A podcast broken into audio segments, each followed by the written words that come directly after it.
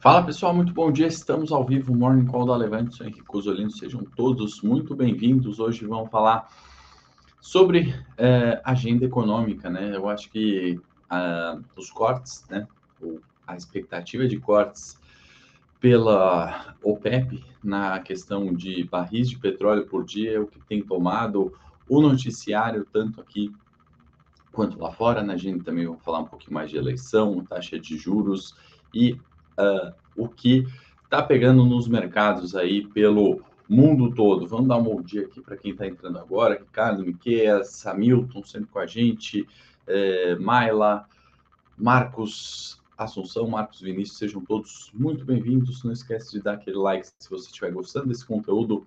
É, deixar também nos comentários, né? Se você está é, gostando do que está vendo aqui, deixar nos comentários o que, que falta até aqui. Obviamente, todas as críticas sempre muito bem-vindas. Vamos passar na tela da Bloomberg, enquanto a gente vai aquecendo aqui para os mercados. Dia de hoje, né, bolsas na Europa abrindo no terreno negativo, né, estão negociando aí em queda, realização de lucros, né, um movimento de arrefecimento das altas que a gente observou nos últimos dias, né, apesar da melhora de alguns indicadores, né, a gente vai comentar sobre alguns, a cautela ainda quanto à subida de juros e a reunião da OPEP, que a gente vai detalhar um pouquinho melhor no dia de hoje, trazem certa cautela para os mercados. Dow Jones, S&P Nasdaq ontem, né, altas bastante significativas, né, continuando aquele bom humor, bom humor aqui com o cenário eleitoral, né, a gente vai é, esmiuçar um pouquinho melhor sobre isso, minha opinião não está exclusivamente relacionada ao cenário eleitoral, né, essa melhora, acho que tem parte ainda do mercado local, especialmente bastante cautelosa, né? a gente vê o fluxo uh, de dólares né, também saindo do país e índices na Ásia e Pacífico, né, Nikkei, Hansen, CSI, uh, no terreno positivo, né, exceção do CSI, altas significativas por lá, eu acho que o reflexo está sendo inverso, né, as bolsas no mundo estão ditando os fechamentos na Ásia não, ao contrário. Bom dia para quem está chegando agora. O Alexander né, já está comentando sobre esse mês, né? Bolsa sujeita às pesquisas eleitorais. Já saiu uma aí de segundo turno para gente ficar de olho, né? Ou melhor, vai sair agora à noite, né? Pesquisa da IPEC, que errou bastante, né? Quanto ao, ao segundo colocado na eleição, né? No primeiro turno. O Marcos Assunção está perguntando, né, se puder comentar sobre a S&P para médio e longo prazo, vamos falar um pouquinho mais. Uh, sim, Marcos, vamos contextualizar, inclusive, né, um pouquinho do que, que a gente pode ver para a S&P e o reflexo disso aqui, né? E aí, como eu gosto de falar sempre, né, a bolsa, ou melhor, o capital do mundo, né, a gente tem que pensar como um único bolso, né? Pensando um ser humano de um bolso gigante, esse é o recurso disponível no mundo todo, e ele vai procurar sempre o maior retorno com o menor risco. Por isso que é tão importante a gente olhar, né, S&P em relação com o Ibovespa, olhar como está a situação na Europa, como é que está a questão russa, como é a geopolítica China-Taiwan, tudo isso está muito relacionado, tem muito a ver com bolsa brasileira, né, com bolsa americana, os mercados são interligados, essa é a nossa ideia aqui no Morning, né, no Morning Call da Levante, é comentar um pouquinho, né, de decisões em alguns países, influenciando né, bolsas em outros países. Aqui eu estou trazendo um gráfico da Bloomberg mostrando é, que a expectativa de inflação nos Estados Unidos né, está na mínima do ano. Né? Aqui tem cada linha do gráfico né, de uma cor né, e expectativas de 2 até 30 anos, né, mas a ideia é mostrar o declínio né, da inflação, ou melhor, da expectativa de inflação dos Estados Unidos, né, em todos os, os vencimentos, né, para todos os anos, um declínio muito significativo. Né? Vamos pegar de dois anos aqui, que é o que a gente tem mais controle, né, uma maior visibilidade. Né? Quando a gente estreita o prazo, uh, os riscos né, podem diminuir, né? a gente já tem mais é, conhecimento daquilo que vai acontecer nos próximos dois anos do que daquilo que vai acontecer nos próximos 30, né? Acho que todo mundo concorda com isso. Expectativa de inflação, né? Caiu bastante. Estamos nas mínimas é, do ano é, de 2020. 2022, né? O que é um dado positivo, né? Quando a gente fala de, de, de mercados, né? De uma forma geral, a gente está sempre olhando, né? Para inflação, porque a inflação, como a gente sempre fala, dita o aumento de juros ou não. E o aumento de juros, por sua vez, né, reflete o aumento do risco ou não, né? Se o risco está aumentando, né, uma forma da gente olhar o aumento de juros, a gente busca ativos mais seguros, né? E aí renda fixa tende a se valorizar e a renda variável se desvalorizar, né? Essa é a regrinha de bolso, né? Uma das formas da gente ver o aumento de juros. Outra forma, um pouquinho mais técnica, talvez mais complexa, mas o pessoal que acompanha o Morning acho que já está bastante ciente, a hora que você aumenta os juros, né, você está aumentando uma taxa de desconto, né, e o valor da, de uma ação nada mais é do que projetar os fluxos de caixa futuro que aquela empresa vai receber, então vamos falar de receitas para simplificar, e descontar a taxa de juros, né, dividir por uma taxa de juros, né, que não é só a Selic, não é só é, a taxa do Banco Central Americano, né, você também coloca prêmios de risco ali, né? Petrobras sempre historicamente tem um prêmio de risco, né? Então você soma um percentual exigido pelo mercado e divide os fluxos de caixa futuro para chegar no preço da ação, né? Uma das formas de calcular. Então, com juros subindo, a gente tem também menor valor das ações, regrinha de bolso, né? Não é o que a gente está vendo especificamente para a Petrobras, que está vivendo a dinâmica do petróleo, né? Mas regra geral, sobe juros, uh, a taxa de desconto aumenta, o risco aumenta, ativos de maior risco caem de valor. Né? Essa é uma forma de uh, se explicar. E o que o gráfico de inflação nos Estados Unidos está nos mostrando, olha a linha amarela, né? apesar de outubro né, ter aumentado, a gente ainda está nas mínimas do ano. Né? Em três dias, obviamente, aumentou, mas estamos falando de mínimas do ano. Né? Isso é um copo meio cheio pro uh, quem perguntou de S&P, né? Foi o, o Gilmar, não Marcos que perguntou, né? Sobre o S&P. Vamos continuar um pouquinho mais fazendo esse raciocínio, Marcos, para falar das, das, dos reflexos aí, né? Do cenário de recessão ou não, né? Agora estamos vendo uma melhora pontual, pelo menos da expectativa, né? É, que mais? É, o like ok, suas mensagens são muito importantes e inteligíveis. Obrigado, Gilmar. É, aproveitar a volatilidade, o Alexandre está falando, o Felipe perguntando, e JBS, né? Vamos comentar um pouquinho mais no Morning Técnico, Felipe, e faço convite também para você entrar no meu Telegram, Henrique Cosolino, lá eu sempre coloco, tá? É, logo pela primeira hora da manhã, detalhes ali sobre as empresas, né? mais cenário corporativo bastante detalhado, né? Estamos falando hoje de Oi, estamos falando uh, de setor de energia, CEMIG, tá? Vamos comentar um pouquinho sobre JBS, a gente já vai chegar em dados ali eh, de China para entender um pouquinho melhor o que está acontecendo né, com JBS, Suzano, exportadoras uh, em linhas gerais. Aí na, no, na tela vocês estão vendo é, estimativa né, de, de, da produção diária da OPEC, né? E aí a gente tem às 9h30 o índice, o indicador mais importante, perdão, 9 horas, o dado mais importante, eu acho, da agenda, que é a definição da, da produção de barris por dia, né? Isso recorrentemente acontece essa discussão, né? A gente tem observado bastante, é, acompanhado bastante né, os estoques de petróleo nos Estados Unidos, inclusive hoje também tem isso na agenda, 11h30 da manhã, é, redução no nível de estoques nos Estados Unidos, né?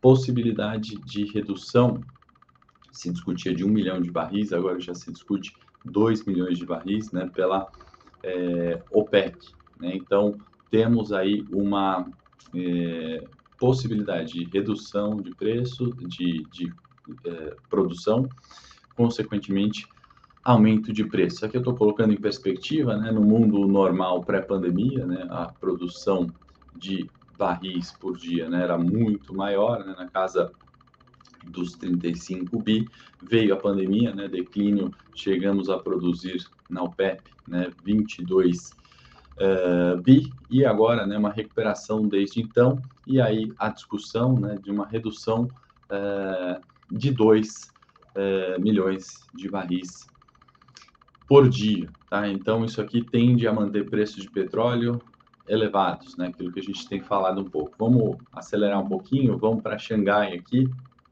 e esse é um outro problema central de pandemia, né? Então, acho que nos três primeiros gráficos, né, que a gente já viu hoje, pessoal, a gente está discutindo problemas centrais de uh, valorização e desvalorização das nossas ações, né, de influência direta nos nossos investimentos, de uma forma um pouquinho mais técnica, mas são os problemas centrais, né? Isso aqui vai muito além da, da eleição, vai perdurar, né, por não só até o segundo turno, não só os próximos quatro anos presidenciais, mas uh, qualquer outro presidente que a gente venha a ter, né? Então, de novo, naquela cesta de dinheiro do mundo, né? Uh, um bolso único, a gente está olhando problemas centrais desde a pandemia, há dois anos, né?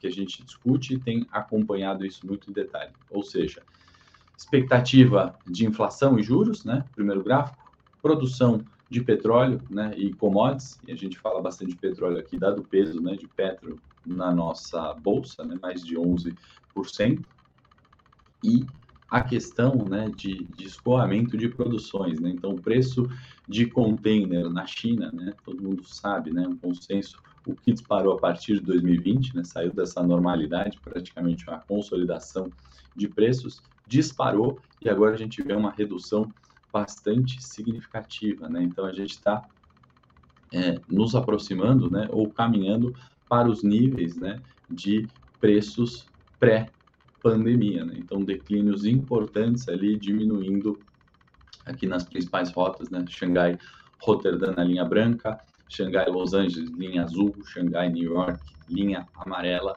e o composto do índice, a linhazinha roxa aqui né? nas mínimas uh, do ano, né? E também uh, já em níveis muito mais próximos a 2021 e 2020 do que as máximas, né? Do que a gente viu em setembro de 21, né, em novembro uh, até dezembro né, de 21, onde né, as bolsas pelo mundo, inclusive a brasileira, né, tinham um desempenho bastante ruim. Né? Foi um ano, um semestre bastante ruim de bolsa uh, em 2021. Alexandre está perguntando se eu mudei de tela. Eu tenho mudado tá, esses gráficos aqui constantemente. Alexandre, sei. Uh, ah, tá bom, fechado. Uh, Outra questão né, que mostra um pouquinho de melhora, né, já que a gente falou de três problemas centrais, né, um reflexo. Né, todo mundo sabe que em cautela de mercado, ouro sobe, né, dólar sobe, fuga para segurança, né, não é só renda fixa, né, é, ouro, petróleo, petróleo não, né, ouro, dólar, é, na renda variável ativos, né, que a gente falou muito, né, utilities, setor de energia, saneamento, né, ações de beta baixo, como a gente gosta de falar, no mercado, né? Ou seja, aqueles que têm menos variação, menos volatilidade e uh, tem uma reserva de valor, né? O ouro é um item, é um desses componentes dessa cesta, onde que aquele bolso do mundo vai buscar segurança e a gente está vendo também um declínio muito severo, né? De março até então, né? Até setembro e agora outubro, né? Apesar de um repique, um declínio ali de 20%, né? Isso mostra uh, talvez né, uma melhora pontual ou pelo menos uma versão ao risco menor. Né? Se a gente olhar aqui historicamente, a gente está vendo também mínimas desde 21 de setembro, né? ou seja, é, o mundo parece estar encontrando de fato a normalidade, né? ou a nova normalidade. Tudo isso que a gente falou agora, né, pessoal, tem um, caráter ali muito né, do dia, do morning, da reação dos mercados e também um caráter estrutural, né? Nada disso é alguma é, algum ponto, né, que vai melhorar, né? Eu não quero trazer aqui falando, olha, a inflação acabou, né? Porque a gente viu o índice de dois anos, expectativa nos Estados Unidos reduzindo. Não, né? O Banco Central Americano tem subido juros, tem sido bastante severo, né, nessa subida de juros, né? A questão de energia, né, é, ainda é um problema, né? Não é porque é, a gente vê essa recuperação né, dos, na, na, na, produção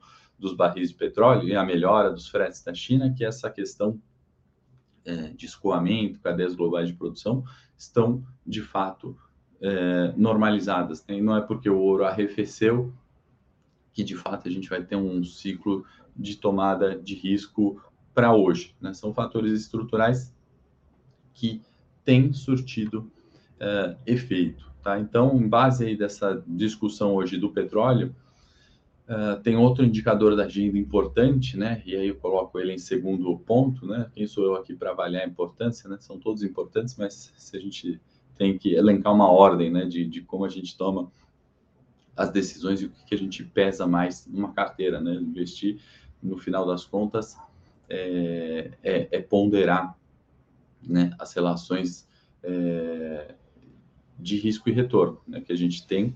E aí, em segundo nível, eu colocaria a pesquisa ADP, né, que é relatório de empregos, já uma prévia do payroll da semana. Né? Então, esses indicadores ali, muito mais características de curto prazo, do dia, né, da nossa pauta é, do Morning Call. Tá? Então, é, expectativa é, da ADP ela é importante, né? porque a partir do momento que a gente vê melhora é, de emprego nos Estados Unidos, a gente pode ver ainda uma expectativa de subida de juros arrefecendo. Né? A gente sabe que o mundo está num ciclo de alta de juros, né? e isso impacta, obviamente, é, nas, nas valorizações e desvalorizações da bolsa, como a gente está falando né, na pauta hoje do nosso Morning Call. Então, relatório de payroll na sexta, a gente já tem uma prévia de hoje, né, quando a gente olha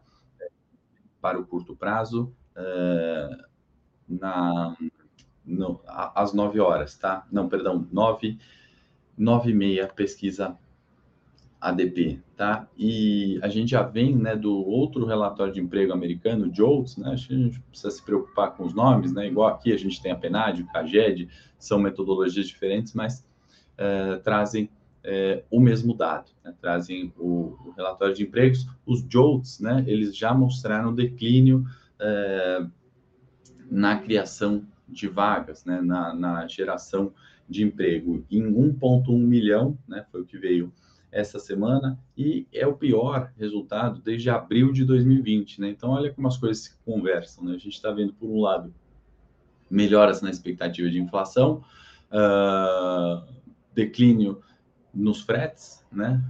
Estamos é, falando aí de histórica busca, né? Pelo, pelo aqueles níveis de pandemia e o JOLTS não é diferente, né? Então, se a gente está falando de uma redução da criação de empregos, né? a gente está falando de uma menor necessidade do Fed continuar subindo juros. Né? Então, essa é a relação. Né? Por isso que o payroll de sexta-feira vai ser tão importante né, para as estratégias de curto prazo e por isso que acompanhar né, essa perspectiva uh, de criação e destruição de empregos no, nos Estados Unidos é tão importante para o longo prazo, para entender em qual momento né, o Fed para de subir juros. Lembrando que o mandato do Banco Central Americano é, não é só de inflação, como é o nosso aqui brasileiro, né? Além da meta de inflação, né, diga-se de passagem nos Estados Unidos, é 2%, eles estão muito longe disso, né? O Fed não tem conseguido cumprir a meta de 2%.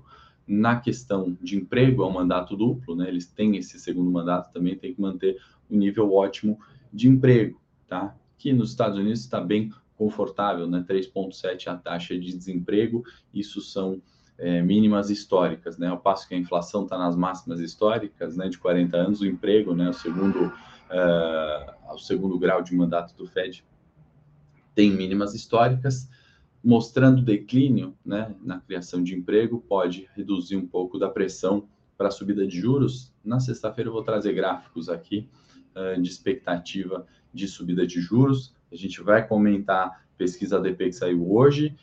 Uh, e é, a gente comenta também o payroll que vai dar para sair na sexta-feira, tá? Que mais de agenda, né? Depois desses dois importantes indicadores, eu acho que a gente pode falar.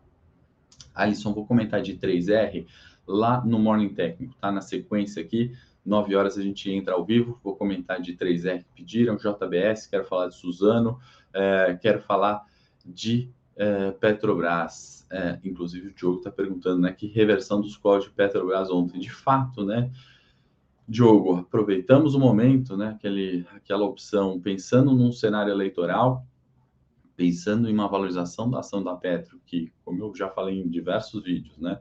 E a gente falava muito no, no, no primeiro semestre, né? Brincar com aquele fundo de verdade. Petro vale 40 se fosse na Suíça, né? Quando Petro está na casa dos 20, chegamos lá, né? É, obviamente não nominal, mas pagou os dividendos, né? Então você não vai ver Petro a 40 reais esse ano, vai ver máxima de 35, só que teve pagamento de dividendo que equivale, né?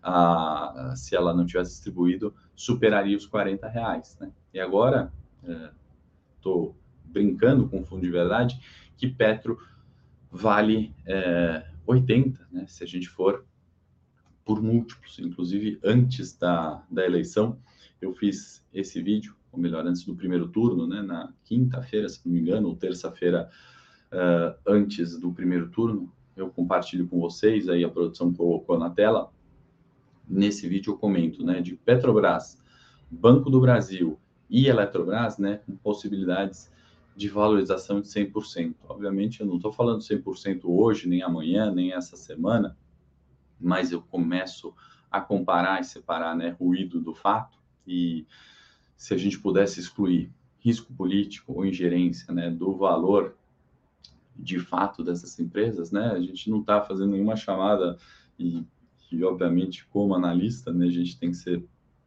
imparcial e avaliar os fatos de uma valorização de 100%, não me espantaria. Inclusive, nessas três ações, né, eu fiz um levantamento na segunda-feira, né, onde teve aquele rally depois do nosso morning call, é, e olhei a valorização de mercado, né? O nosso Ibovespa cresceu mais de 200 bi em valor de mercado, né? Naquela segunda-feira. É, Petrobras, Eletrobras e Banco do Brasil, as estatais que eu falo nesse vídeo, né? É, elas subiram é, na casa de 50 bi, tá? Estou arredondando os números aqui, mas tudo isso para falar o quê, né? Que um é, quarto da valorização de mercado na segunda-feira, pós cenário eleitoral, pós primeiro turno, saída incerteza ou mais conhecido, né, os riscos políticos é, dos próximos quatro anos, esses ativos foram responsáveis por um quarto por, da valorização do Ibovespa. Né? Então, dos 200 bi que crescemos na segunda, 50 bi veio de Banco do Brasil, Petrobras e Eletrobras, que são os ativos que eu falo aí. Tá?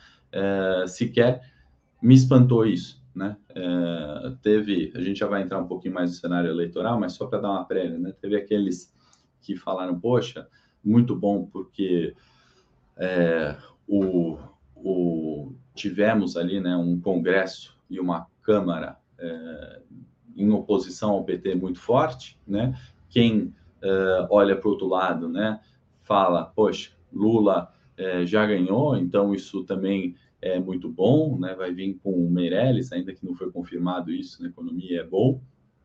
E nós, né, aqui da Levante, é, é, imparciais, né? Eu aqui, enquanto analista, bastante diligente, comentando sobre as valorizações e as questões que influenciam é, o preço de uma forma muito mais racional, né? O cenário, ele é conhecido, tem o lado é, bastante positivo, né? Tem uma parte muito grande ainda de, de, de, de enfim, é, de mudanças para acontecer. A gente já vai entrar um pouquinho mais no cenário eleitoral, mas o que eu quero só para concluir que a gente voltar para a agenda, é, para não me perder no ponto aqui, é falar dessas três ações, aproveitar o gancho de quem perguntou aí de Petrobras, e foi um pouco nessa linha, né? Foi, foram dois calls, né? Inclusive, eu não sei qual dos produtos que você está falando, né? Um onde a gente teve uma compra de opção seca, né? e aí a compra de opção, para quem não conhece, você reduz o risco financeiro, né? Você não precisa dispor dos 30 reais no lote de Petrobras, 30 mil, é, é, 3 mil reais é, para comprar aquela ação e ficar ali carregando e ganhar os 8%, que foi o que valorizou naquele dia, com derivativos, né? Você pode reduzir sua exposição financeira, então eu acho que a gente recomendou a 0,87 a opção, saímos a 1,07, alguma coisa nesse sentido, é, ganhei aproximado de 20% com risco máximo da perda dos 87 centavos, né? Então, é, não sei se o, o quem comentou aí sobre a, a, opção de Petrobras, né, foi, foi nesse sentido, e aí uma variação de 8 faz uma valorização de 20, e, e foi pouco, na verdade, pessoal, na, na de, de Petrobras, né, porque como eu fiz o vídeo antes, né, que eu coloco essas três estatais, né, com uma possibilidade de valorizar 721% do CDI daquele dia, né, onde eu fiz o vídeo uh, pré-cenário eleitoral, é, a gente coloca o 20% pouco, ainda, né, lendo de uma forma bastante racional esse cenário uh, que ficou para o segundo turno entre Bolsonaro e Lula, né? Eu acho que se a gente tivesse uma definição muito maior, essa seria uma opção uh, de 100%, né, com tranquilidade. Não foi mal, uh, e, e, e, o racional foi esse, né, mas coloca ali do ponto de vista de análise mesmo, de isenção de opinião política, né, uh, bastante indefinição do cenário eleitoral, né, diferente daqueles é, apoiadores fortes de um lado e de outro, que fizeram leituras, né, que as duas são positivas né, para o mercado. Olha, o mercado subiu porque o Lula ganhou o primeiro turno. Ah, o mercado subiu porque o Bolsonaro vem muito forte na Câmara uh, e no Senado e tem grandes chances ainda de ser eleito, né? Enfim, do ponto de vista dos nossos investimentos, né, pessoal, pouco, uh, pouco importa, não, muito importa, mas a gente tem que olhar e tomar a decisão pré-resultado, né? Tomar o risco, que no caso esse era gerenciado em 87 centavos e possibilitou o ganho de 20%.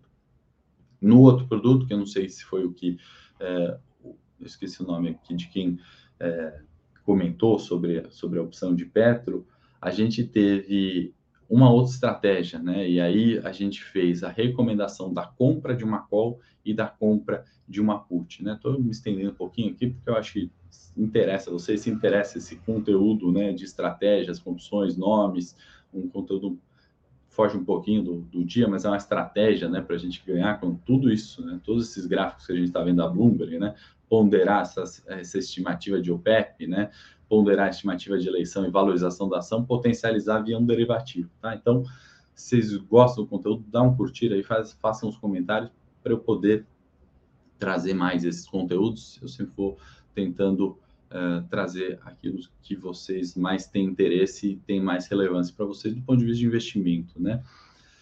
A outra estratégia, né, que é essa compra de put, compra de call, que nada mais é do que comprar um direito de comprar a Petrobras, a ação, e comprar um direito de vender a Petrobras, a ação, né? Você faz uma estratégia que graficamente ela é um V, né? O gráfico dessa estratégia é esse, né? Na compra da call, se a ação subir, é, você tem essa call valorizando. Na compra da put, você tem as, essa opção valorizando se a ação cair, né? Não dá para ação valorizar e desvalorizar, né? E a gente posicionou nessa estratégia, né? Essa uh, straddle, ela é uma estratégia que vai te beneficiar com volatilidade. Se você tiver muita variação de preço, não importa se é muita queda de Petrobras ou muita alta de Petrobras, você ganha dinheiro com essa estratégia. Você só vai perder, né? E a gente está falando desse vértice aqui embaixo, abaixo do zero, um percentual é, menor do potencial de ganho nessa estratégia, que chama straddle, é, se você, é, se a ação variar pouco, né? Se a volatilidade dessa ação for pequena. Então, variou 1%, 1,5% Petro, essa ação, essa estratégia é perdedora. Né? Não era o que a gente estava estimando, né? De fato, a gente não, não é, pontuei no vídeo ali, né, sobre uma valorização da Petro, Petro barata, e a gente pensou em ganhar mais nessa ponta, que foi o que de fato aconteceu, essa ponta valorizou bem, essa outra desvalorizou, mas a variação de 8% também beneficiou é, a saída é, com ganho, né? Então tem estratégias, pessoal, para tudo, né? Tem a mercado em queda, né? Você tem como ganhar dinheiro, proteger a carteira de longo prazo. mercado em alta tem é, com baixa variação, baixa vol. Aqui tem uma outra estratégia, não vou ficar entrando aqui. Temos também o curso de opções. Faço convite para vocês convidarem, é, conhecerem, né? Também o produto, as recomendações que a gente passa. Obrigado, Marcos.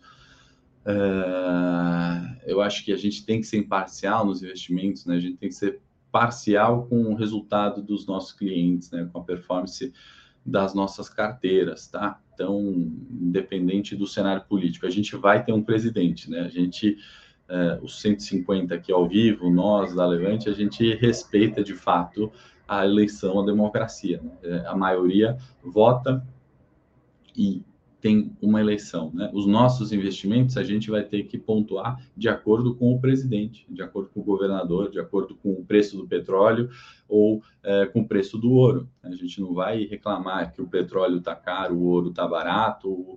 A gente pode até reclamar, mas nos, nos nossos investimentos a gente tem que tomar a decisão. Obrigado, Raul. Pessoal, se vocês gostam desses conteúdos, né? Por favor, uh, comentem aí, curtem, curtam, perdão, encaminhem para os amigos. Uh, vale, eu acho a pena, né, a gente ter essa interação, essas perguntas, sair às vezes um pouco da pauta ali do dia, mas estratégias do que fazer, né? E aí, se você ainda tem dúvida, não tem tempo, imagine que todo mundo, né, tem, tem sua profissão, né, estão buscando outras formas de, de rentabilizar, outras formas de conhecimento, a gente também entrega isso uh, pronto, né? Parece até complexo falando, né? Perdi aqui, ganhamos cinco minutos falando sobre essa estratégia, mas a gente vem a recomendação, fala, olha, comprar isso a tal preço, uh, o risco é esse, uh, e a hora que tiver que sair a gente vai falar, sai, a gente ganhou tanto, ou sai, a gente perdeu tanto, deu errado a operação por isso, por aqui, tá? Bom, voltando para a pauta, né? Já tivemos é, PMIs na Europa, né, que mostraram declínio, então a gente está, né, copo meio vazio aqui nos PMIs. Piores números, né, uh, no composto na zona do euro, aquele índice de gerente de compras, a gente está no pior de 20 meses. Na Alemanha, a gente está no menor desde 2020, né? Então, olha só a, a, incerteza do mercado, né? Trouxemos dados positivos, né? De expectativa é, de inflação, ouro reduzindo, e agora dados negativos quando a gente fala de PMI. Né? Na Alemanha, obviamente, isso é exagerado, exagerado não no sentido que está errado, mas é, é, é, tão ruim né, desde 2020 pela crise energética. Né? É evidente que isso permanece. Vamos olhar o gráfico do Ibovespa? É, ainda tem bastante cenário eleitoral para comentar aqui, é, mas só para a gente não estourar muito o tempo, né? Tudo isso que a gente está falando de volatilidade, cenário eleitoral positivo ou negativo, né? A gente tem estendido essa consolidação de preços que vai do 108 ao 114, pessoal, lá, sete semanas com essa, né? A gente teve o rompimento técnico, né? Subimos, né? Do 114, o fechamento foi em 116 mil pontos com um candlestick ontem aqui bastante ruim, né? Esse candlestick ele mostra, principalmente em região de resistência, uma possibilidade de redução de preços, né? Então não me espantaria ver essa bolsa voltar buscando 114 agora que é suporte e voltar para dentro para consolidação do 108, pessoal, porque nada mudou no mundo, né? As coisas melhoraram por um, alguns indicadores que a gente trouxe, é, outras pioraram, né, por alguns indicadores que a gente trouxe, mas essa consolidação do Ibovespa, que a gente está mostrando aqui no gráfico agora, é, a gente continua estendendo, tá? São 108 suporte, 114 resistência, e esse é o candlestick, né? Shooting star, né? Tudo bem que é uma consolidação, tecnicamente não é tão é, de livro assim, né? Inclusive tem alguns aqui atrás, né, que falam muito sobre esse tipo de candlestick, mas ele dá um viés de que poderíamos buscar o suporte, não é, surpreenderia buscar o suporte 114, antiga resistência, porque a gente ainda está num cenário bastante incerto, né? não está nada definido, nem na eleição, nem na inflação, uh, nem na taxa de juros no mundo. São problemas estruturais, né? E aí, combinando esses problemas estruturais de longo prazo com os de curto prazo, como